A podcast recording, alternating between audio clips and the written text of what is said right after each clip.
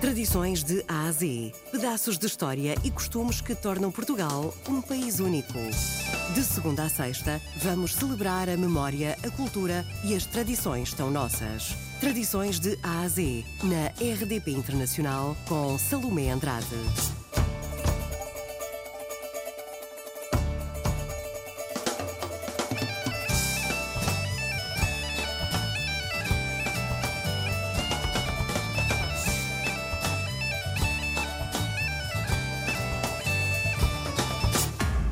De A a Z. Há alguns documentos que nos mostram mantas de mim de século XV, mais ou menos, agora com uma pujança um bocadinho maior, o século XIX e até meados do século XX. São feitas só de lã, porque se encontrar manta que diga manta de mindo ou manta mindrica, eh, ela não é a verdadeira manta. A manta de minde é um produto registado, feita de lã, 100% portuguesa. E tudo feito à mão. Os ferros são manuais, são, são bocados de, de madeira, de, de uns parafusos ou um bocados de ferro, pedras, cordas. É assim que se faz um tiar. Nós temos duas tecedeiras a tempo inteiro e de vez em quando temos um tecelão. Tradições de A a Z. Nós herdamos tudo o que eram os antigos manteiros e então eles deixaram-nos desde tiares, aqueles apetrechos vários, inclusive as receitas de tinturaria.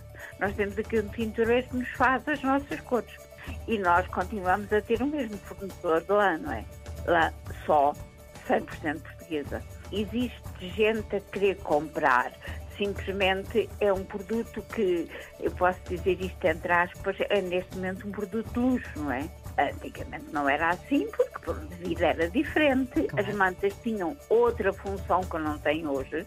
Elas têm uma função hoje e cada vez mais de cobertura de, de, de, camas para a pessoa se tapar, para ficar mais quentinha do inverno, mas antes da invasão dos edredons, a manta era a que servia para roupa de cama. Eu vejo cada vez mais as pessoas compram para pôr na cama. Cada vez mais compram para isso.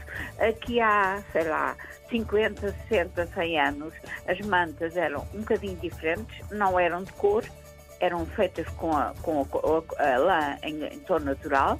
A lã é ou é branca ou é castanha, não é?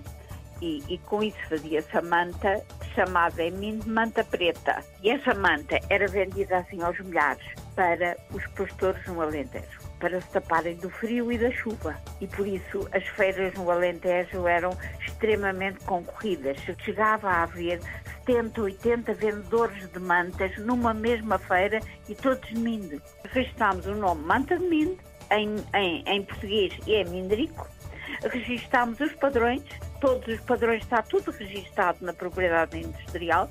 Uh, registámos as cores, todos os desenhos e por isso ela não pode ser imitada, não é? Está salvaguardada. E era isso que era importante, era não deixar cair isto no relaxo, não é? Tradições de A a Z. Nós, nós, cada vez mais, num mundo muito globalizado em que nós vivemos, cada vez mais, não é? Aquilo que nos marca é a diferença, é aquilo que é nosso é aquilo que está relacionado com as nossas raízes. E no caso de Minde, eu acho que há duas coisas que nos marcam inteiramente, que é a nossa língua e as mantas. Nós estamos aqui no meio das pedras, no meio da serra, eh, em que não há eh, solos aráveis, ou há muito pouco, em que aquilo que domina é pedra. Nós temos duas coisas que nos marcam muito. Isso é nosso, nós temos que salvaguardar e temos que valorizar. Eh, nós temos em Mindo um lema muito importante, que era o lema do Roque Cameiro, que praticamente nós utilizamos como lema de Minde, que é honra a teus avós. Bela, forte e guerrida. Há quem lhe chame a aguarela em lã. A manta conhece-se pela textura e pelo toque e ainda pelo cheiro. O desenho, esse, é fácil de imitar, mas o toque é sempre diferente. Maria Alzira, diretora do Museu Aguarela Roque Gameiro, foi quem nos conduziu por esta visita ao museu.